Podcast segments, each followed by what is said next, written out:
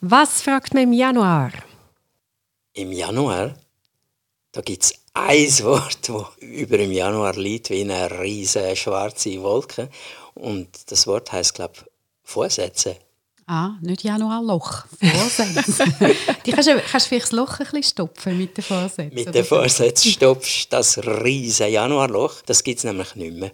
Weil äh, der Ausverkauf ist jetzt ja das ganze Jahr. Und betriebsam kann auch das ganze Jahr sein.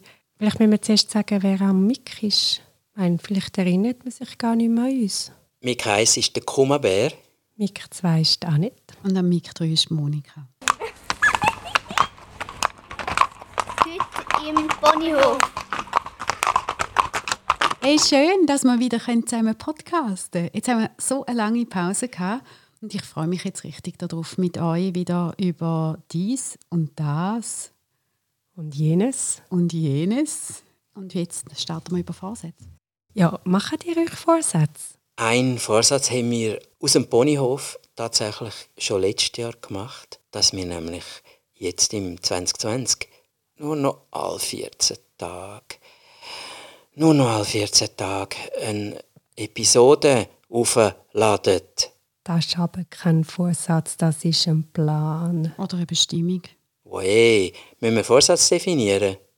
Nicht gerade definieren, aber nicht von Plan reden. Das ist wie eine, Abmachung. Wir haben gesagt, wir machen das jetzt nur noch alle zwei Wochen. Das ist für mich jetzt nicht so ein Vorsatz. Ein Vorsatz ist eher etwas, wo eine Anstrengung ist oder eine Verhaltensänderung braucht. Ich habe noch nie im Leben einen Vorsatz gefasst. Ich habe mich immer gewundert, an Neujahr, wenn alle von diesen Vorsätzen reden und ich dachte, hm. Hast du das noch nie gemacht? Mm -mm.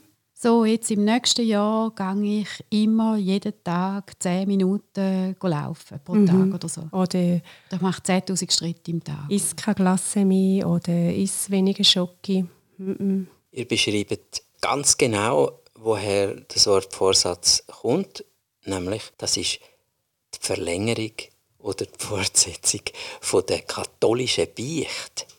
Für alle, die das noch wissen, was das ist, man geht in ein Häuschen rein, wo jemand hinter so einem Gitter sitzt und man sagt, man hat das und das und das gemacht, was nicht gut ist. Und dann tut man bereuen. Ich will das nicht mehr machen, das tut mir so leid. Ich bin hochkatholisch erzogen worden. Da sitzt du im Beichtstuhl und du siehst den Pfarrer nicht. Und dann hat es eine Wand und dort hat es so Löchli. Das ist so eine Holzwand mit Löchli. Und meistens ist die so wie mit einer Folie noch so ein bisschen polstert. Und dann hast du immer können mit den Fingern durchstechen. das so wie, wie so die Löchli-Folie, die hat dann so plopp, plopp, plopp gemacht. Während dem Beichten hast du noch so Schabernack gemacht. Das mhm. ist der Spuckschutz eigentlich.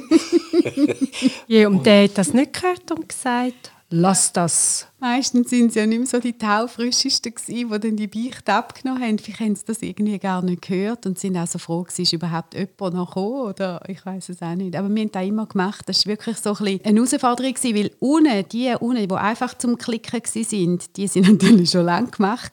Und dann hast du müssen während dem Weichen ganz rauf an die oberen Löcher eben auch noch angekommen, bis alle dann gemacht sind. Und dann haben sie immer wieder eine neue Folie rein, weil das ja wieder müssen ganz sein Also never ending. Man tut also etwas beichten, das heißt, man sagt oder erzählt von etwas, was man gemacht hat, was man nicht hätte sollen machen nach den Regeln der jeweiligen.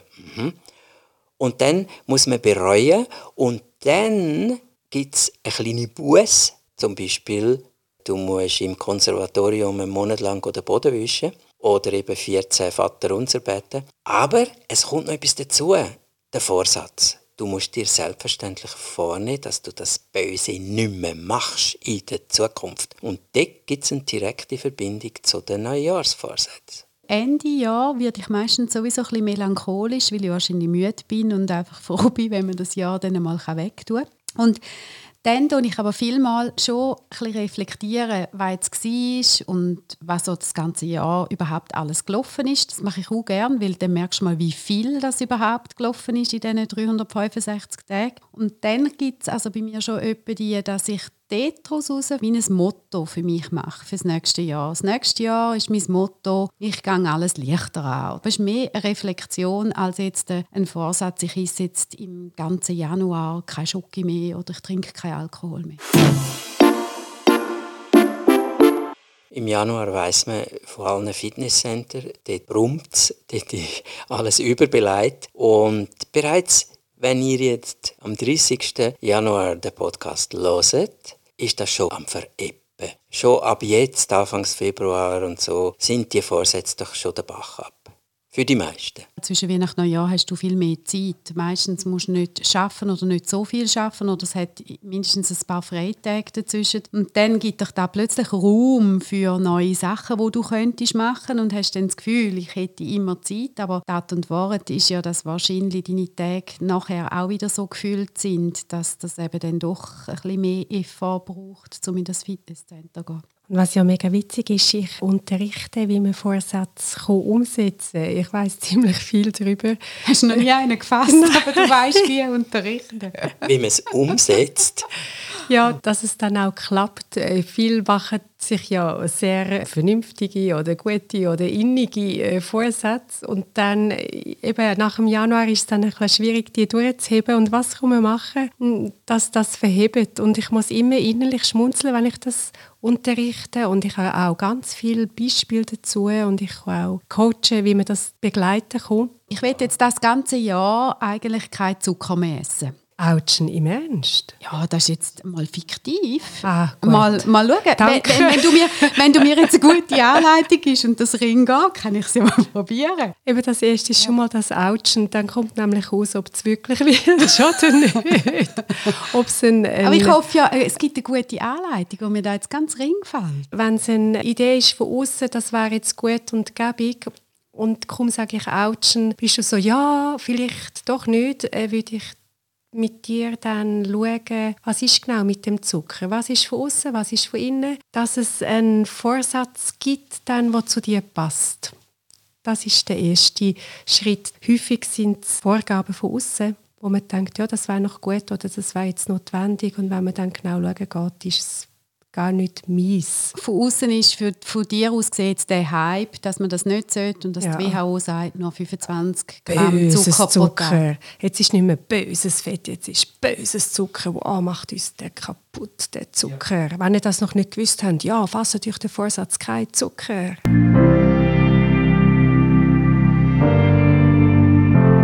Sind denn nicht die aller, allermeisten Vorsätze hauptsächlich von außen gesteuert?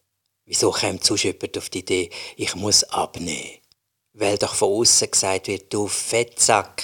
Nein, ja. aber auch, weil du dich nicht wohlfühlst, weil du das Gefühl hast, hey, so habe ich echt keine Lust mehr, wenn die Hose so kneift und wenn du in den Spiegel schaust, findest es ist jetzt auch nicht das Idealbild, wo dir dort entgegen lacht. Also von außen und von innen. Mhm. Ja. Und Wenn jetzt, du Stegen nicht mehr raufkommst. was sagt jetzt der Coach? Wie setze ich denn das um?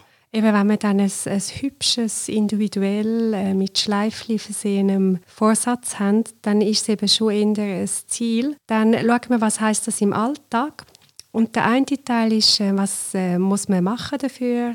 Den Zucker ausräumen, sich informieren, vielleicht einen Plan aufstellen. Und dann, ihr Lieben, der Knackpunkt ist, dann spiele ich das innerlich durch und dann zeigt sich, was alles könnte im Alltag hinderlich sein. Die Freundin, die mich zu einem Glas einlädt, alle, die wissen, dass ich Wärmesell liebe, wo mir Wärmesell bringen. Dann fange ich an einsammeln innerlich, was könnte sich zeigen, was schwierig ist und wenn ich das mitplane, habe ich viel eine höhere Wahrscheinlichkeit, dass es tut. Ah, dass das wie mal dann durchgehst und sagst, wenn sie mich einladen zum Glasse essen, dann sage ich, ich komme auch gerne mit. Ich nehme dann aber mm, Ein Schwarztee. Mhm. Ein Schwarztee. ein, ein, Ein ganz veganer Schwarztee. Ja. Also du brauchst Unterstützung. Äh, Du musst es nach außen kommunizieren. Eben das überlegst du dann, wie machst du das? Sage ich dann der Freundin, schau, ich, in dem Jahr mache ich ohne Zucker und äh, isst du dein Glas, aber du darfst mir nichts anbieten und das ist eine Möglichkeit dann, ja. Und dass Alternative natürlich parat hast, dass du dann nicht jedes Mal so in Verlegenheit bist, wenn alle wollen Kuchen und Glas essen, dass du dann gerade schon weißt, ich nehme immer gerne einen frischen Salat. Ja. Das ist eigentlich schon Strategie und dann auch, was du gesagt hast, ein, ein Ziel, oder? Mhm.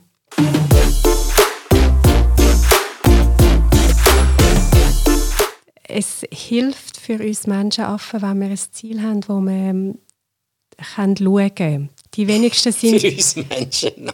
ja, die, die wenigsten von uns sind so erlebensorientiert unterwegs, dass sie direkt immer schauen können, jetzt bin ich zufrieden, jetzt läuft es, das ist gut. Das kennen die wenigsten. Die meisten brauchen, äh, ich möchte 100 Gramm pro Woche abnehmen oder ich, ich zähle, ich, es gibt sicher eine App, die zählt, wie viel Zucker ich spare. Ich brauche etwas, das ich gesehen oder greifbar machen kann. Mhm. Das brauchst du. Nein. Eben. Aber sehr viele brauchen das und für sehr viele ist das eine Motivation. Darum auch die Schrittzähler, die sind so geil, weil ich sehe, wow, jetzt 100, jetzt 1000. Das ist im Fall so. Wenn ich natürlich sehe, ich habe 19'800 Schritte, wenn ich ins Bett gehe, dann laufe ich sicher noch 200, dass ich die 20'000 habe. Mich motiviert das schon. Ja, eben. Darum, Ja. es tut. Ja, ja, ich glaube schon, dass das funktioniert. Oder wenn du dann halt ein Applaus, Applaus überkommst von so einer App, wie es dir sagt, jetzt bist du so brav, hast wirklich zwei Liter getrunken. Es kontrolliert dich ein bisschen und es gibt dir ein Feedback. Vielleicht brauchen wir mehr Feedback. Beim Rauchen gibt es eine App, die dir immer zeigt, wie viel du nicht geraucht hast, wie viel Ziege weniger. Es tut dir Ziege zeigen, die du nicht geraucht hast, wie viel Geld das gespart hast und was das für deine Lungen heisst. Die Leute lieben es. Das bedeutet, Vorsätze sind, wenn man sie ernst nimmt, ähm, und gerade ernst nehmen heisst jetzt mit einer, mit einer App von außen ein bisschen unterstützt, dann sind das eigentlich Zurichtungsinstrumente. Ein Zurichtungsinstrument. Ja, Was meinst du damit? das heißt für mich, so wie ich jetzt bin, ist der Zustand ist nicht gut. Es gibt einen Soll-Zustand und dort muss ich hin oder will ich hin. Und für das muss man mich ja zurichten. Es tönt so, so die Flügel stutzen und dich so zuschneiden, dass du dann genau so dort reingehst. Ja, ja. Es ist ja wirklich ein riesiger Unterschied weg vom Vorsatz hin zu einer Vision. Wenn ich eine Vision habe Ende Jahr und das kann ich aber auch im Juli haben in der grossen Hitze oder irgendwann, dann gehe ich ja auch auf etwas hin und dort hat es auch Ziel. Aber eine Vision hast du eben so bildlich dort und eben mit ganz vielen Emotionen. Wenn du jetzt schaust, miteinander das anschaust und sagst, was ist denn deine Vision, was würdest du gern wählen erreichen? Und du sagst, mein Ziel ist jetzt einfach, ich möchte mal an das Nordkap. Und du tust dir das so vor Augen führen, dann glaube ich, kannst du das ein bisschen mit allen Sinnen spüren und diesen Mindset geht dorthin, dass du dann das richtige Fahrzeug hast, die Ferien hast, genug Geld hast, dass du das so dorthin schaffst, dass du das auch wirklich kannst erreichen oder? Und bei Vision, das ist spannend, sagt man heute. Ich habe keine bildliche Vorstellung von dem, was ich Vision nenne. Es ist mir so ein Gefühl von das. In der Kante habe ich immer von Sansibar geträumt. Ich habe das mal gelesen und ich habe mich überhaupt nicht mit Sansibar beschäftigt, dass ich ähm, oder aussen würde mir dann sagen, dann lies mal von Sansibar, mach das Bild, eben fang an sparen. Aber irgendwie ist das Sansibar etwas gsi, was es gibt, ein Land, was es gibt. Und ich bin dann auf China. mein Sansibar war China. gsi. Vier Wochen China mit den Vogelkundler und das ist ein sehr eine erfüllende Reise für mich als 19-Jährige. Ein riesiges Geschenk. Was haben denn die für Vögel? Nicht nur Bulle. Die, die es nicht essen, nein, die essen alles. Aber Vögel. Ja, ich habe, wenn ich ehrlich bin, habe ich keinen einzigen Vogel angeschaut. ich habe eine Freundin, hatte, die Naturwissenschaften studiert hat und dank ihr bin ich zu dieser Reise gekommen. Ich bin, glaube die Einzige gewesen, ohne Feldstecher. Und wenn die alle durch ihre Feldstecher geschaut haben, nach irgendeinem Vogel, den es nur dort gibt oder der so speziell ist, habe ich die Leute angeschaut.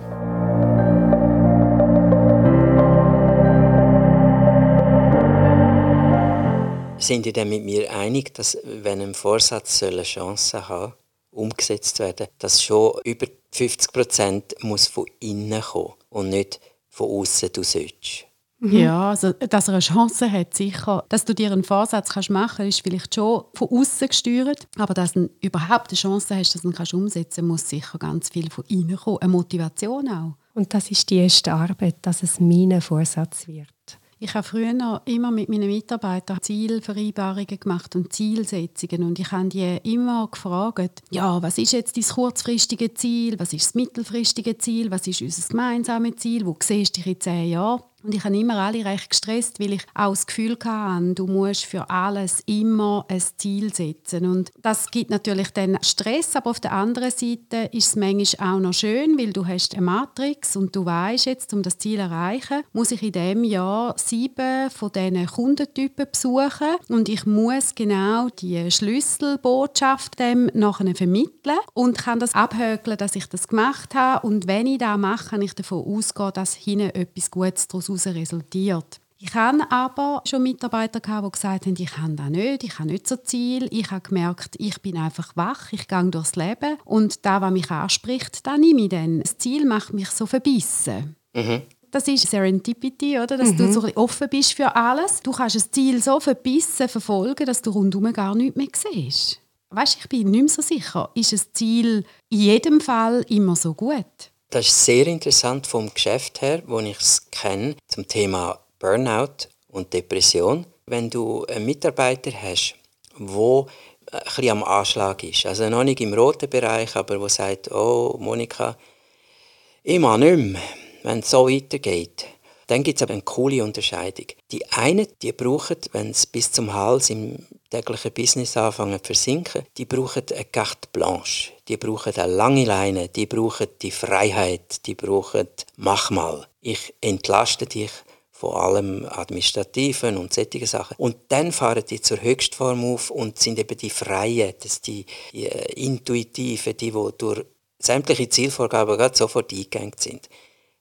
Die sind dann super drauf. Das sind also die, die potenziell könnten am Schluss ein Burnout haben, weil die brennen für etwas. Und die anderen sind die, wo du musst unbedingt auch vom ganzen Tagesgeschäft befreien, aber gleichzeitig ja nicht lange Leine und mach mal. Die brauchen Guidelines, die brauchen Vorgaben, die brauchen, ich schaue, dass deine Beige nicht größer wird, du machst so viel pro Tag und dann sind die super. Die, die potenziell könnten klinisch depressiv werden, wenn du denen klare Vorgaben gibst und äh, das Spiegel nicht zu hoch werden lässt, dann sind die hoch produktiv. Wie so meine Ziele, die sie können erreichen können, dass sie ein mhm. Erfolgserlebnis haben. Oder? Ja. Die, den Eingang habe ich geschafft, je super. Du musst keinen Psychotest und nichts machen. Du redest ein bisschen mit den Leuten und du merkst, wenn du es kennst, weißt du es sowieso. Aber auch mit Leuten, die du nicht gut kennst, du merkst so wie sie reagieren. Die sagen, oh ja, danke vielmals. Wenn ich also nur noch die blaue Bike muss abschaffen und die rote und die grüne Bike kann ich ein bisschen sein, boah, dann bin ich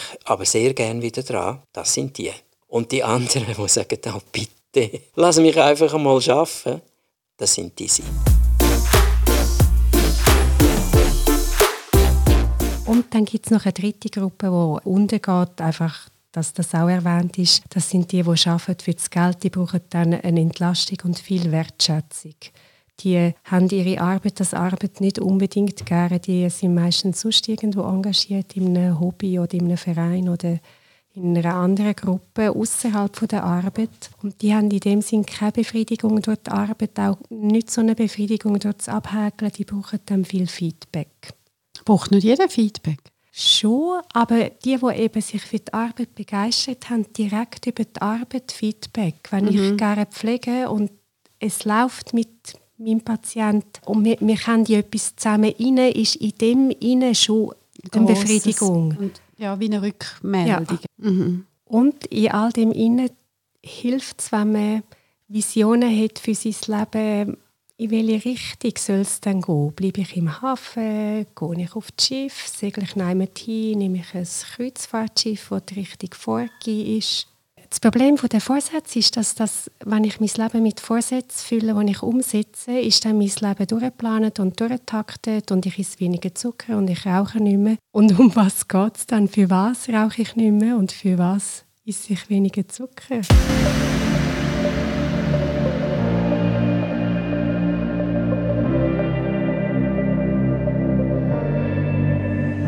Das ist genau die Sinnfrage wieder. Warum mache ich das? Wenn es dir nachher wirklich besser geht und du vitaler wirst in deinem Denken und in deinem Bewegen, dann ist ja das super. Aber die Warum-Frage, die musst du stellen, wenn du den Vorsatz stellst. Oder? Das ist das, was du von Anfang an gesagt hast. Du musst mal schauen, was kommt von innen und will ich das denn wirklich? Und weil das eben so befriedigend ist, ist eine gewisse Verlockung da, dann einen nächsten Vorsatz und einen nächsten Vorsatz und einen nächsten Vorsatz. Ja, und gewisse Ziel, wenn du sagst, ich gehe an diesen Marathon, da muss ich dann einen guten Plan haben, dass ich da überhaupt erreichen kann, ist ja für mich noch motivierend. Ich gehe dann regelmäßig trainieren und ich weiß, warum dass ich trainiere. Ich mache es jetzt nicht nur einfach so, sondern ich will dann dort dann auch ankommen am Schluss. Und so Ziel finde ich cool. Ich finde auch cool, wenn man immer wieder die Werte und die Haltung tut, überlegen, warum machen wir da, für was wir schaffen und vielleicht schon einmal sagen, es wäre halt schön, wir könnten für die und die Firma arbeiten und dort hin miteinander einen Plan entwickeln, wie kommen wir zu diesen Kontakten, wie können wir uns dort mal vorstellen, wie kann man mal schauen, ob das geht. Das ist schon noch befriedigend, wenn du es nachher miteinander erreichst.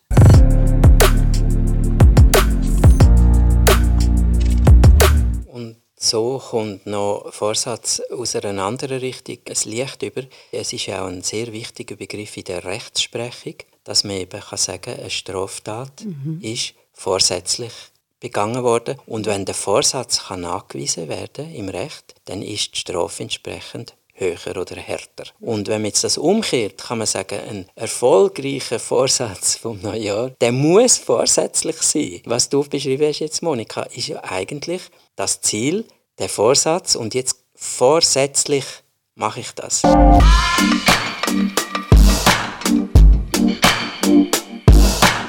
Ich erlebe manchmal alte Leute, die wie gar nicht mehr wissen, was sie für Vorsätze sollen fassen Sie haben aufgeräumt, sie sind in guten Beziehungen, sie sind in dem Sinn versöhnt versöhnt oder gut mit ihrem Leben, mit dem, was möglich war und was nicht möglich ist. Und dann ist wie so eine Leere und jetzt?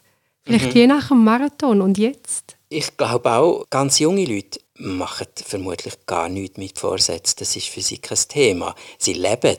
Und die Alten brauchen keine Vorsätze mehr, weil sie hängt das alles schon vorsätzlich erlebt. Es ist ein Loch, das nicht angenehm ist. Sie sind so ein bisschen verwirrt von was sollen wir jetzt, wo braucht es uns noch, wo gehören wir dazu? Ja, wenn du so eine Lehre hast, könnte ich mir schon noch vorstellen, dass das gleich noch schön und heilsam kann sein wenn du einen Vorsatz nimmst, zum Beispiel sagst, hey, im nächsten Jahr gehen wir mal an alle Schweizer Seen. Zum Beispiel, wenn du viel Zeit hast und Zeit hast zum Umreisen oder das GA hast oder was auch immer, dann hast du ja gleich etwas vor dir, wo du schaust, wie ist das Wetter dort, was kann man dort in der Umgebung machen. Es gibt ein bisschen Sinn. Darum ist auch der schöne Film «The Bucket List», also ja. Kübel, Kübelliste. Wenn man am Sterben ist oder man weiß, man hat einfach nicht mehr sehr lang, dann hat man vielleicht noch eine Liste, eine innere oder eine äußere, wo man sagt, das möchte ich noch, bevor ich da weggehe. Und was machst du, wenn die leer ist? Das, meine Lieben, wird das Thema sein von unserer nächsten Episode. Die wird über das Jenseits gehen. Darum denke dran. Boni wünscht sich, dass die, die äh, sie pflegen, Vorsätze fassen wie «Ich muss mindestens ein Rüebli pro Tag verteilen, ich muss mindestens ein Äpfel pro Tag verteilen». Es gibt, glaube ich, Studien zu paranormalen Fähigkeiten von hoch entwickelten Ross, wo tatsächlich ihre Betreuenden können so beeinflussen telepathisch, dass die das machen, was sie brauchen. Und so ist es ja dann schön auf dem Ponyhof. Take